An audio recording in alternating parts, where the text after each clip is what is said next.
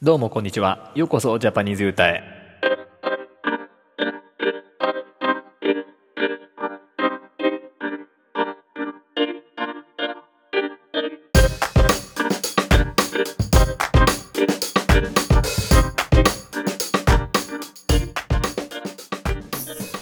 Welcome back to my podcast.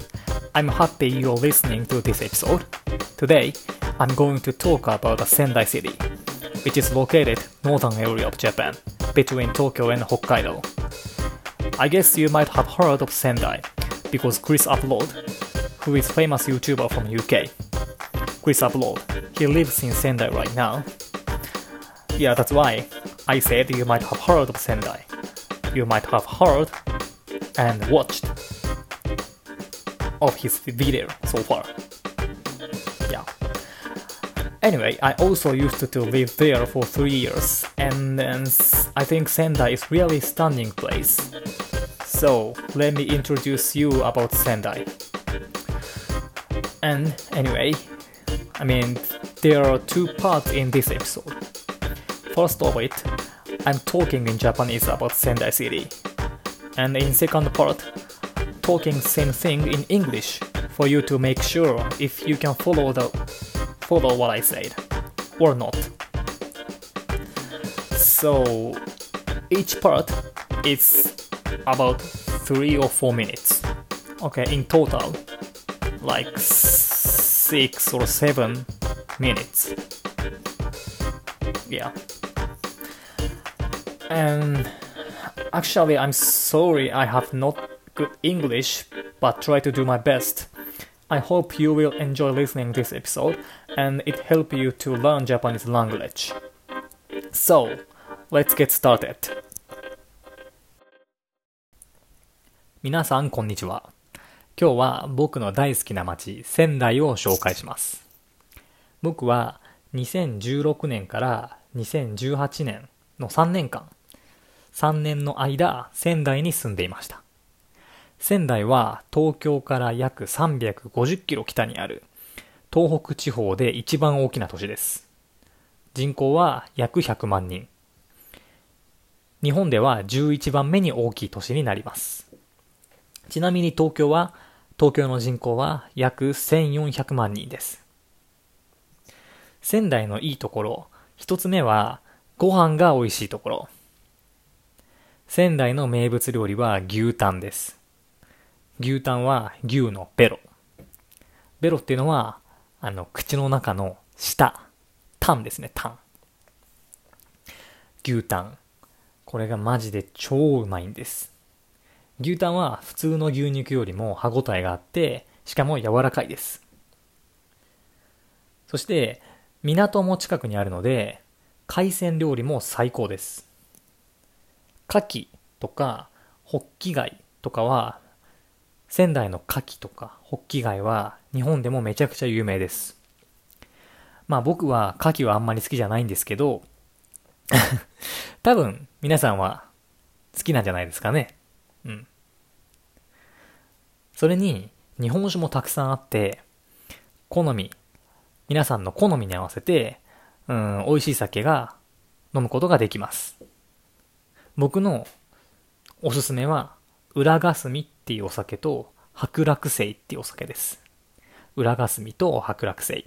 もし仙台に来たらぜひ挑戦してみてください。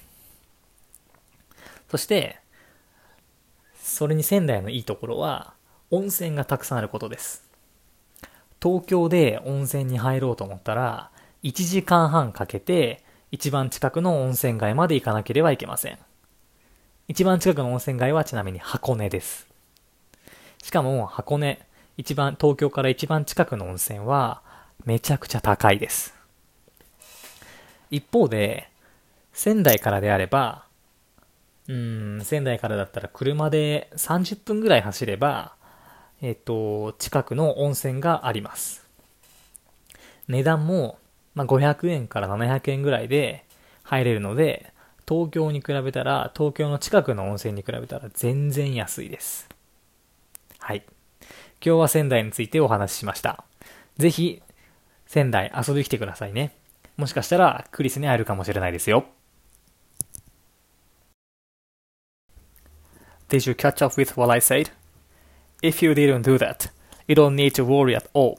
Keep listening and try to get used to it. Anyway, this is what I said in Japanese that Hello everyone. Today I'm going to introduce about Sendai City, where I love so much, and where where I used to live for 3 years from 2016 to 2018. Um, Sendai City is located 350 kilometers north away, north away from Tokyo, and the biggest city in Tohoku region. They have to 1 million population and 11th biggest city in all of Japan. By the way, population of Tokyo is about 40 million people, which is obviously massive city, right? Okay, I'd say all food in Sendai are amazingly yummy. Yeah, I swear it is. Sendai has various famous local food, especially this one called gyutan, which is tongue of cow, tongue of beef. I don't know. Probably you've ha- you've you have heard of gyu like wagyu. Yeah. Have you heard of wagyu? Probably yes. Gyu means cow, and wa means Japan. So wagyu literally means Japanese cow or Japanese beef. Yeah, and back to talking about gyutan right now. So gyu means cow, as I said, and tan is is a tan, which is a part of mouth. So gyutan means tan of cow, tan of gyu, tan of beef. Okay, it's much more softer texture and chewy than typical beef. Yeah, it is very, very, very nice. And also in Sendai, there are many port for fisher. Then you can enjoy a lot of seafood, especially called kaki or hokkigai. These things are really famous. It's better to search about it when finishing listening to this episode. Kaki, hokkigai. Do you remember? Okay. And then actually I hate kaki though, but you might like it. In addition, they have absolutely delicious sake. I would recommend uragasumi and hakurakusei. Uragasumi and hakurakusei. These two kind of sake, it's also really nice.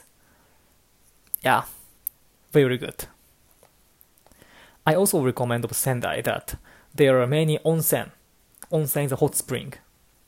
There are many hot spring in Sendai and surround area as well.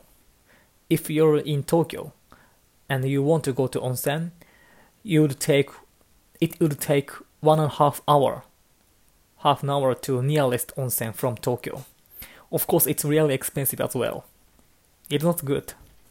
On the contrary, you would be able to go to onsen from Sendai like only 30 minutes and much cheaper than onsen around Tokyo. Yeah. Okay. Thanks for listening. I hope you enjoyed it. I will continue to broadcast about Japanese things in Japanese and English, like this episode. If it helped you to learn Japanese language, I'm so happy. So please hit subscribe and come back here again. Bye bye.